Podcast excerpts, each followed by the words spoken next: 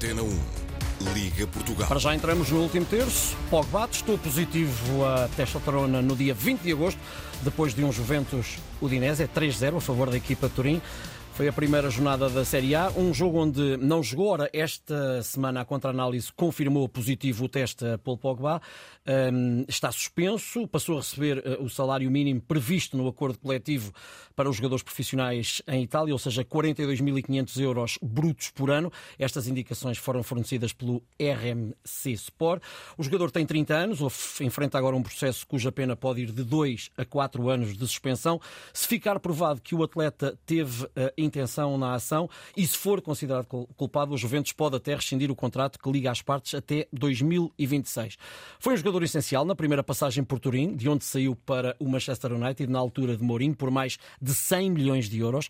Com Mourinho não foi particularmente feliz, com quem o sucedeu ao português no comando dos ingleses também não foi muito feliz. Em suma, nunca mais voltou de forma consistente aos momentos que o projetaram na alta roda do futebol, embora na seleção até assine algumas boas exibições. Carlos Daniel, viva, bom dia.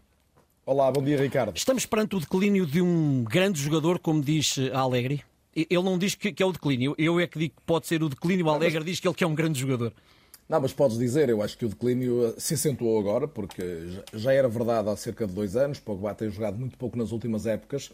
O regresso à Juventus já é uma tentativa de relançar uma carreira que parecia em plano inclinado, eh, mas verdadeiramente tu tocaste se calhar naquele momento que é o momento decisivo da carreira do Paul Pogba, que é o momento em que ele opta por sair da Juventus e ir para para o Manchester United. E, e, e, vale a pena dizer que ele vinha de, de, do Man United para as Juventus, quando miúdo, ele fez uma, uma parte da formação em Inglaterra.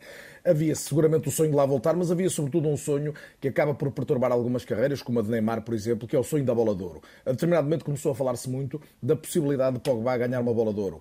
Isso fez-lo sair da Juventus, onde lhe diziam que não chegaria lá. Fez-lo querer ser um número 10, que verdadeiramente ele nunca foi. O número 10 é um jogador que tem que ter uma mobilidade dentro do campo, jogar de costas para a baliza, atuar melhor em espaços mais curtos. Ele não é esse tipo de jogador e forçou-se muito que fosse no sentido de jogar mais perto da baliza, de marcar mais golos e de com isso poder ser o melhor do mundo. Verdadeiramente nunca o seria, porque tinha uma técnica e tem de qualidade, um físico absolutamente invulgar, mas não é um sobredotado para organizar e, na tomada de decisão não é, não é, não é absolutamente, vamos dizer, diferenciado em relação a outros.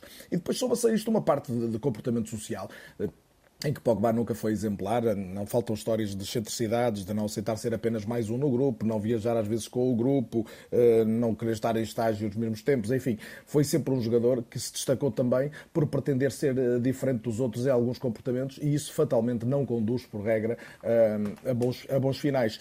Aqui chegados, de facto, é uma encruzilhada, a questão do, do castigo será decisiva, dois anos interrompem uma carreira aos 30, nunca mais voltará a ser o mesmo jogador, mesmo com a pena mais baixa se, se confirmar, e, portanto, portanto, estaremos perante um caso mais um exemplar de um jogador que podia ter chegado ainda mais longe, mas que me parece que alguma ambição e algum, alguma ambição a mais e um profissionalismo a menos condicionaram.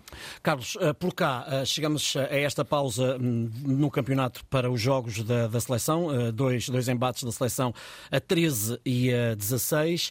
Hum, o Sporting chega a esta fase em primeiro. Que leitura fazes deste início do, do Sporting e o que é que achas que pode vir daqui para a frente?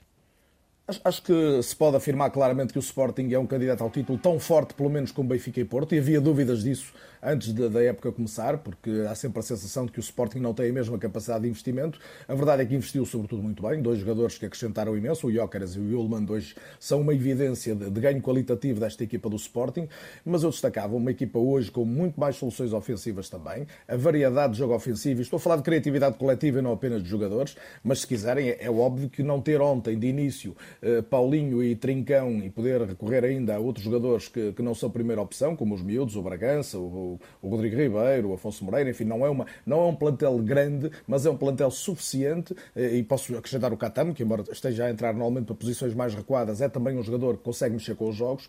Temos aqui um Sporting com mais soluções, mas sobretudo com uma grande variabilidade ofensiva. E depois uma outra nota que eu deixava e que me parece que é a marca d'água deste Sporting.